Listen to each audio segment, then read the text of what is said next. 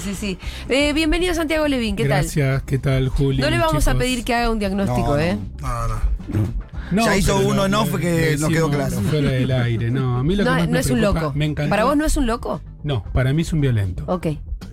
Para mí es un violento, este. Vos no es que lo ves y dices, "Uy, hay que internarlo. Chaleco de No, fuerza. No. nada que ver. Un, lo- un loco, en, en términos técnicos, sería una persona que está atravesando un periodo agudo de Sí. desconexión con la realidad. Sí, y no es. nada que ver. Casero es un violento solamente. Este señor es un violento, no es la primera vez que le pasa. Hay, No. mucha- hay muchas formas de ser violento. Hay una violencia que es eh, vehiculizada desde la serenidad, que es la peor porque uno no la advierte. Eh, lo que, que en ese canal en donde sucedió esto eh, es uno de los modos habituales de comunicación. Es inyectar violencia, pero desde un discurso sereno.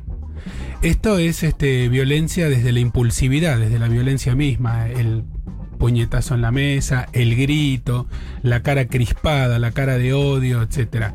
Sea lo que sea, es este a mí, a mí me produjo una sensación de mucha violencia, muy similar a la de algunos tramos de los discursos de públicos de Milei Sí. que también es una payasada este, perfectamente estudiada. La de Casero, no sé, me parece que se le peló el cable, pero la de Javier Milei es una es una puesta en escena que está estudiada con publicistas, ¿Sí? con mercadotecnia. Para mí hay sí. algo muy honesto ahí también, ¿eh? A mí me parece que no, me parece que sí, que hay un histrionismo honesto, digamos, el tipo le sale a hacer ese papel, pero eh, yo creo que es una forma bien estudiada para ganar votos y de hecho los ganó. Ay. Hoy Milei tiene los mismos votos con los que Néstor Kirchner llegó a la presidencia. Sí. Sí, en la provincia de Buenos Aires en algunas encuestas se ubica segundo. Eso es muy preocupante y son les pendejes lo que lo votan. Increíble. Con lo no cual, miento, hace- tercero, perdón, no segundo. Tercero, un radical primero. 20, 22, Sí, sí, 23%. tercero. Hace poco leí un, un estudio de estos que hacen los sociólogos que preguntaban por qué. Y una respuesta bastante frecuente entre chicos menores de eh, 24 25 años era porque se enoja. Le creo porque se enoja. Claro. Entonces, creo que nosotros, los que pensamos distinto, tenemos mucho para pensar a partir de eso. Ahora, de qué loco, porque también es lo mismo que se le criticaba a Cristina, Claro. ¿no? El tono exasperado. Sí, lo que pasa Lo es que, que vos por lo que se le elogió a Alberto, el tono Bueno, moderado. Lo que pasa es que final- vos, vos tenías ahí unos medios hegemónicos bombardeándote con eso. Y hoy tenés los, los medios hegemónicos como justificando la ira de la gente. O dando una señal de que la gente debería estar más Sí. enojada de lo que está. Pero fíjate, como es la misma característica por Claro. la que se supone que Milei está juntando adhesiones, por la que se, más se la criticaba a Cristina, por los modos. Hay una Y a falla Cristina nunca la viste eso. realmente desatada, ¿eh? No. No, nunca bueno. la vi, o sea, la podés ver. El viernes fue clara diciendo cómo toma decisiones Cristina. Dijo, no tomo, enoja- no tomo decisiones enojadas. Con sino- neuronas en vez de hormonas. Muy bien. Tremendo. Me gustaría que algún día abordáramos las decisiones con las hormonas. Eh, es, un, es un lindo, Es un lindo tema, ¿no? Hay que dar una vuelta epistemológica. Recién estábamos hablando fuera del aire Sí. de, de la, del regreso de Ernesto Resnick a la FUTU, Sí. que a mí me pone muy contento porque son columnas muy medulosas, muy serias, también este, con sentido del humor, pero bueno, este, Estamos hablando del podcast PCR, para quien no hay que escucharlo a. Ernesto Resnick, sí o sí. Eh, la relación entre biológico, entre biología y naturaleza, Sí. entre naturaleza y cultura, entre lo biológico y lo social, es una viejísima discusión en ciencias de la salud, en filosofía y en política. Eh, y tiene que ver con el trabajo de muchos autores en los últimos tres siglos. Eh, es muy, muy interesante. De Kant en adelante, Sí. cuántos somos de una cosa y cuántos somos de otra. Un día, yo lo conté acá, filósofo francés que creo que todavía vive, Edgar Morin, Morin, Sí.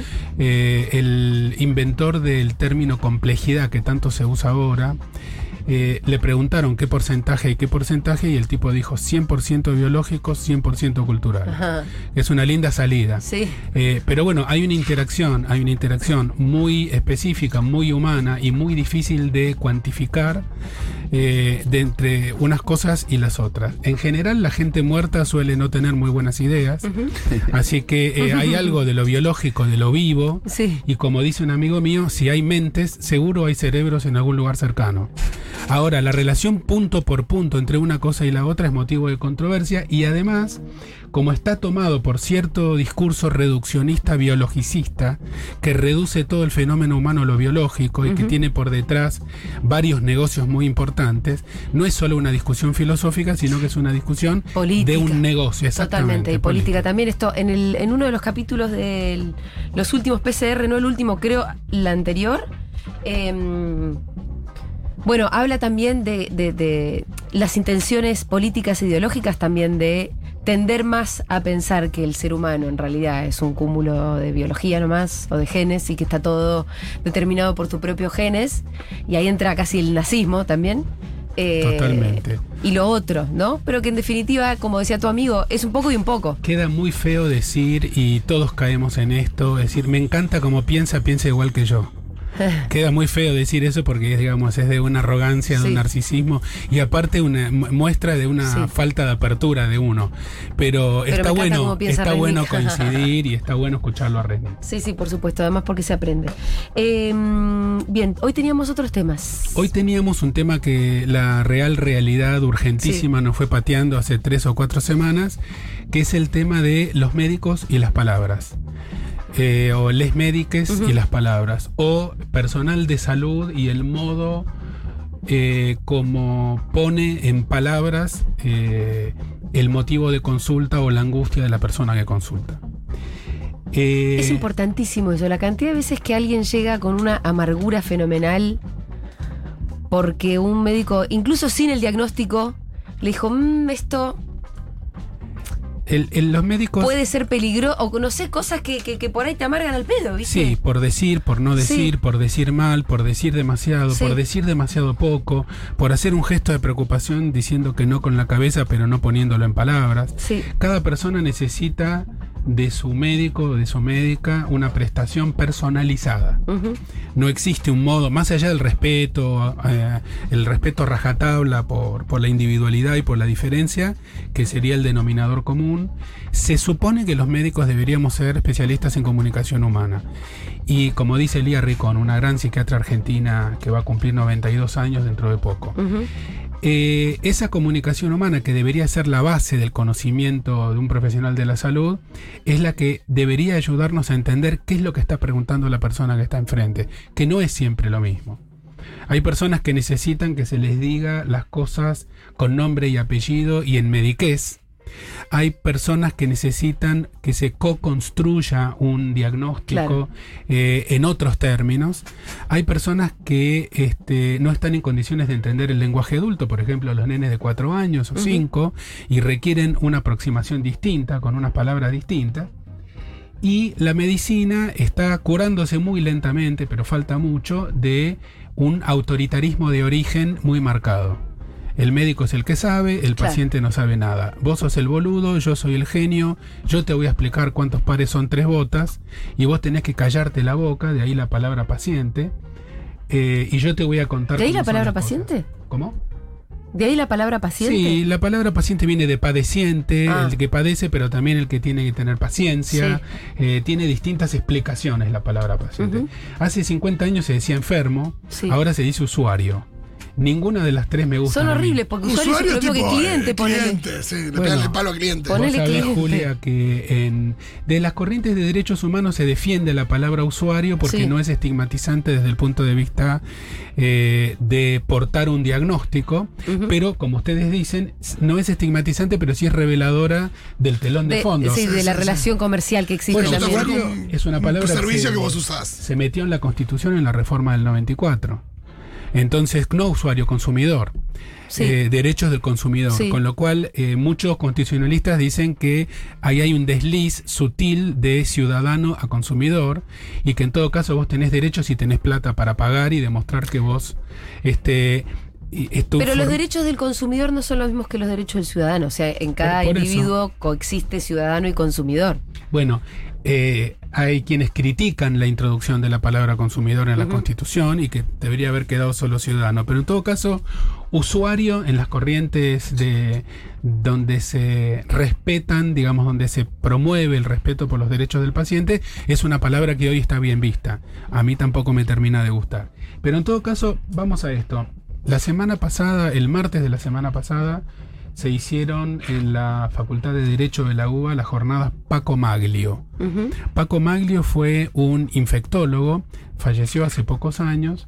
Eh, su hijo, Nacho Maglio, es un abogado de Derecho de la Salud muy conocido y muy activo. Paco Maglio fue un infectólogo que trabajó mucho en enfermedades infecciosas, en terapia intensiva, y en los últimos años de su vida decidió dedicarse a estudiar bioética y antropología de la salud. Y muchas cosas de las que nosotros decimos son salieradas de Paco Maglio. Ajá. Todos somos salieris de Paco Maglio. Sí. Eh, como la canción de Charlie. Sí, sí, sí. De la canción de León. León Gieco, sí. De León Gieco, Salieri Somos de Charlie. Sobre Charlie. Charlie. Muchos en, en- en el área de la salud somos Salieres de Paco Maglio. Paco Maglio llamaba la atención, por ejemplo, sobre la cantidad de términos que se usan en medicina que vienen del lenguaje militar. Jefe, subjefe, pabellón, arsenal terapéutico, dosis de ataque, eh, ganglio centinela, pase de sala, cava, que es la enfermera principal de un piso, etcétera, etcétera, etcétera. Alta, dar el alta, eh, el, el régimen muy estratificado, ¿no es cierto? Que siempre los regímenes estratificados eh, terminan siendo lo que en lenguaje popular se llama la ley del gallinero.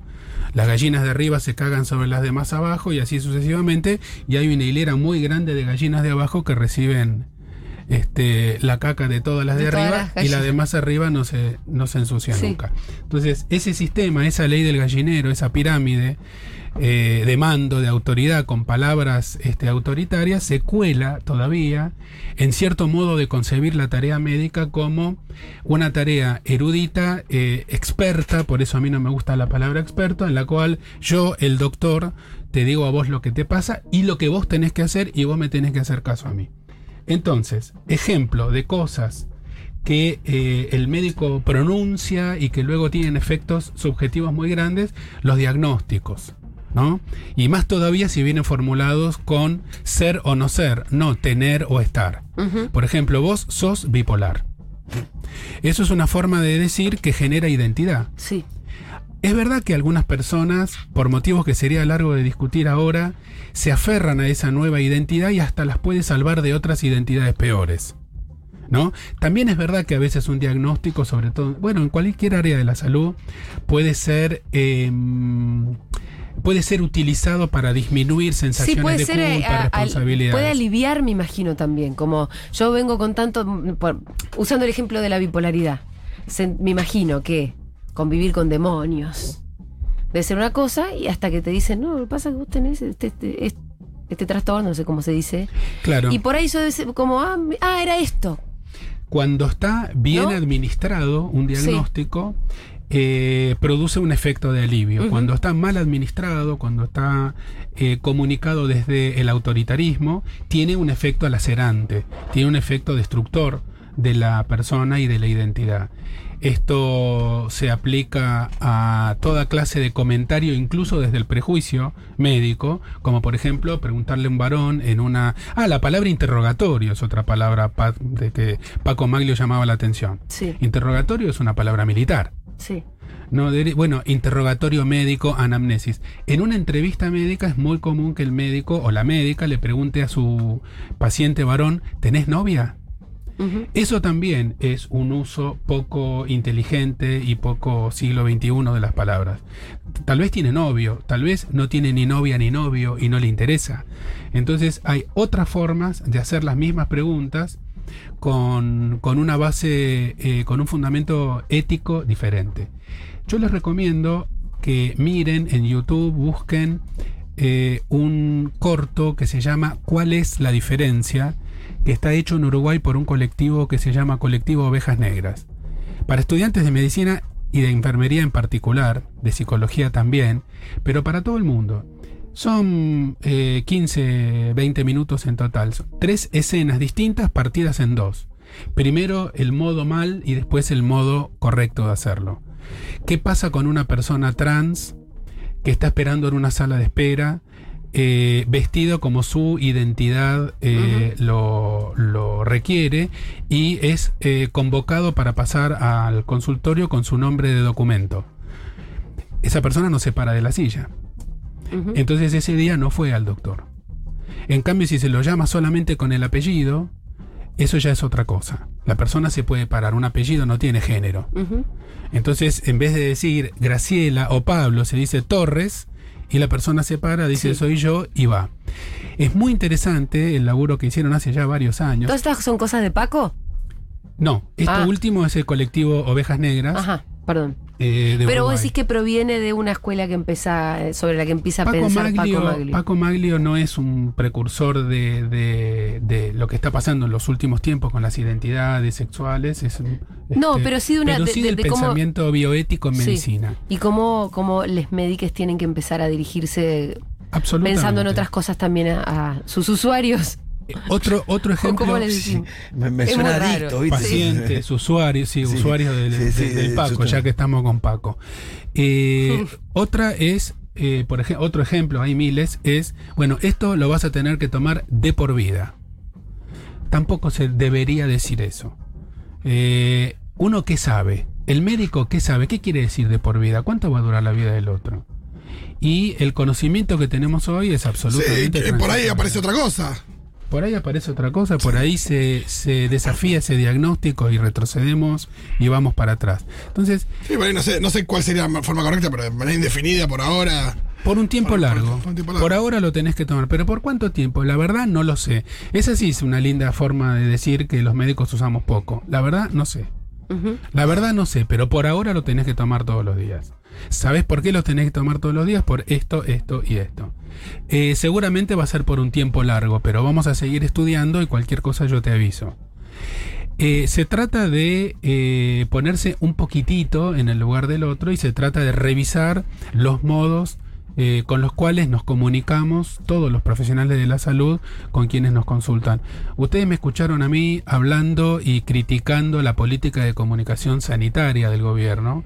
Bueno, también hay que criticar la política de comunicación individual que los médicos tenemos con las personas que nos consultan, con respecto a métodos anticonceptivos, con respecto a pronóstico de vida, y el pronóstico es otro tema. ¿Y con esto qué me va a pasar? Es incorrecto responder como si uno supiera cómo va a ser el futuro. Bueno, eh, la hipertensión acorta tu esperanza de vida. Este, si a eso le sumamos el sobrepeso y el tabaquismo y etcétera, etcétera, ¿no?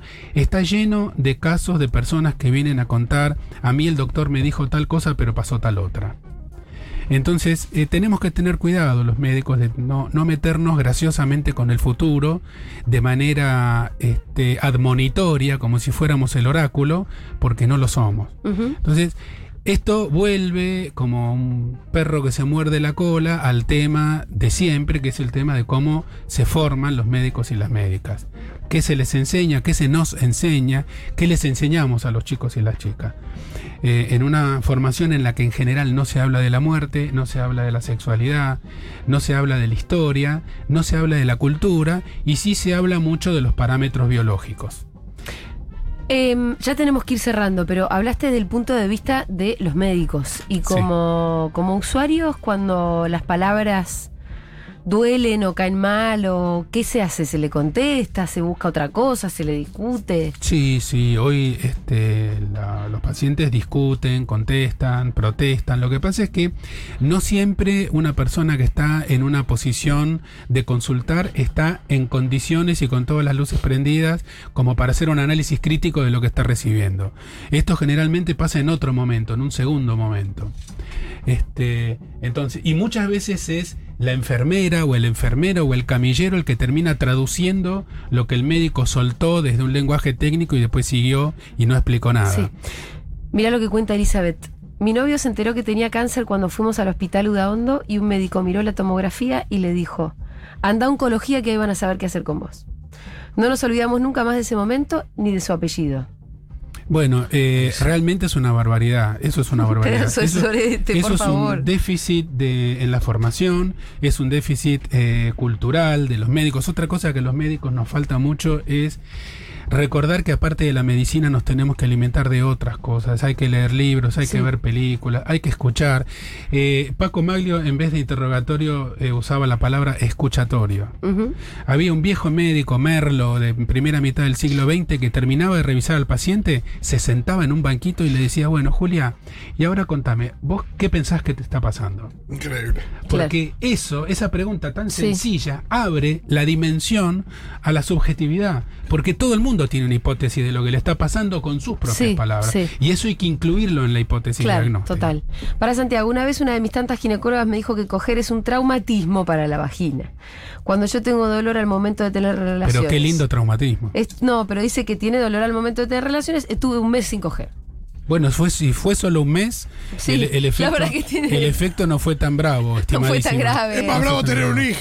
Sí, sí, sí, realmente esas son las boludeces. Este, también del otro lado, perdón, hay una idealización muy grande de los médicos y las médicas. Por favor, recuerden todos que los médicos y las médicas somos simplemente unos boludos más.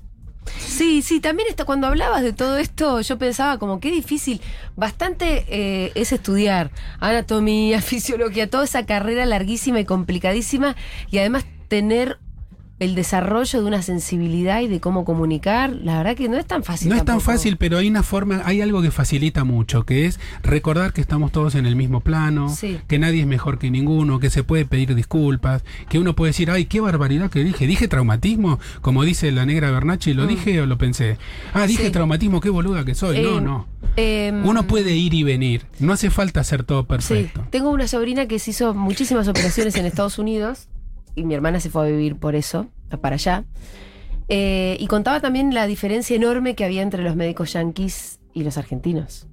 Sí, los médicos yanquis suelen ser muy distantes, Son- muy exacto, fríos, son fríos robots. muy O sea, temerosos de la ley. Sí, Cuando vos te haces una ecografía, en vez de venir tres fotitos y un Sí. informe de tres líneas, tenés un libro de 60 páginas donde las primeras 59 es el legal disclaimer. Claro. Te dice todo lo que puede salir mal y cuál Sí, es el porcentaje de falla, etcétera, etcétera. Y cuando te van a hacer un diagnóstico de cáncer y te lo transmiten, viene un tipo a la habitación, el médico dice, hola, ¿cómo está? Usted tiene un cáncer este, de páncreas grado 3, más o menos le queda 5 meses de vida. Si quiere le paso el teléfono de un consejero psicológico, ponga sus cosas en orden. Y se va. Eso en nuestro país, en nuestra cultura, sería absolutamente inaceptable. Pero sí es verdad la cultura yanqui se maneja así. Totalmente. Es un nivel de pragmatismo y de desconexión afectiva que para nosotros Sí. es insoportable. Sí. Para mí es un insulto. Es una deshumanización de la tarea médica y del campo de la salud. Pero nosotros acá tenemos que volver a discutir cómo se transmiten malas noticias en el campo de la salud. Nosotros damos talleres sobre eso en la facultad, pero eh, abarcan muy pocos de los colegas. ¿Cómo se transmiten malas noticias? La respuesta muy cortita, porque esto es para otro día, es escuchando qué es lo que el otro quiere saber. Uno nunca tiene que tirarle por la cabeza a la otra persona algo que no quiere escuchar. Sí. Lo mismo pasa con los niños cuando preguntan cosas. Ay, no me, no me olvido más tampoco cuando internaron a mi papá, en- en- en- cuando lo pusieron en coma.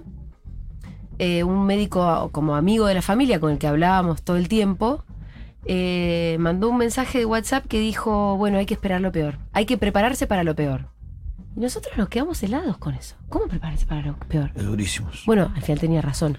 Pero Bueno, lo que pasa es que fue cuando como hay dos nosotros no sabíamos que, es que lo que no sabíamos es que eh, un señor de 78 co- en un coma inducido tiene 50% de chances de salvarse y 50 de no. En un no sabíamos de eso. pandemia, con un virus que no conocíamos. Pero no sabíamos que las posibilidades Era eran tan una bajas. moneda en el aire, claro. No, era, no sabíamos eso, entonces prepararse para lo peor. ¿Qué está diciendo? Seguramente lo dijo con la mejor de las Sí. intenciones, pero eh, generó una angustia Sí, sí. anticipada Sí, sí, sí. y, sí, sí. y probablemente innecesaria. con el diario del lunes es más fácil.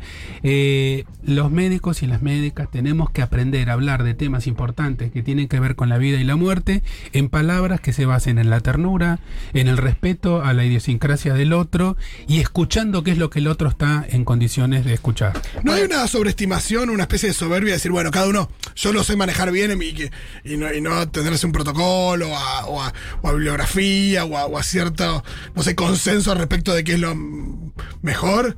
Para comunicar. Sí. A, a Porque a nivel, veces parece ser esto, ¿no? Como que, bueno, yo tengo mi forma. a nivel, eh, colectivo sí se tendría que seguir un protocolo. Para hacer un diagnóstico, por ejemplo, de cáncer o de neumonía bacteriana, también hay que seguir un protocolo. Pero a la hora de comunicar, ese protocolo se te caería. Sí, sí, sí. Porque la persona que tenés enfrente tal vez... Varía de acuerdo a la persona. Exactamente. Entonces, uno tiene que escuchar, manejar la gestualidad. Pero, eso podría ser un. Digo, es medio abierto, ¿no? Pero esto de, bueno, escuchar a la persona, ver qué quiere saber y qué no. Digo, por ahí podría ser una suerte de protocolo anteponer eh, digo, los deseos de la persona o lo que le pasa a la persona antes. Sí, la- el estilo de personalidad, la profesión, el oficio, las personas que eh, viven eh, muy en contacto con su cuerpo, como por ejemplo los este, bailarines, eh, los deportistas, tienen un vínculo diferente con su cuerpo Claro. que les permite saber lo que les está pasando con un conocimiento distinto y sí. están más cerca de esa, entre comillas, verdad. T- También podemos discutir qué es la verdad. Santiago Levín, muchísimas gracias. Para la próxima dejamos la discusión de qué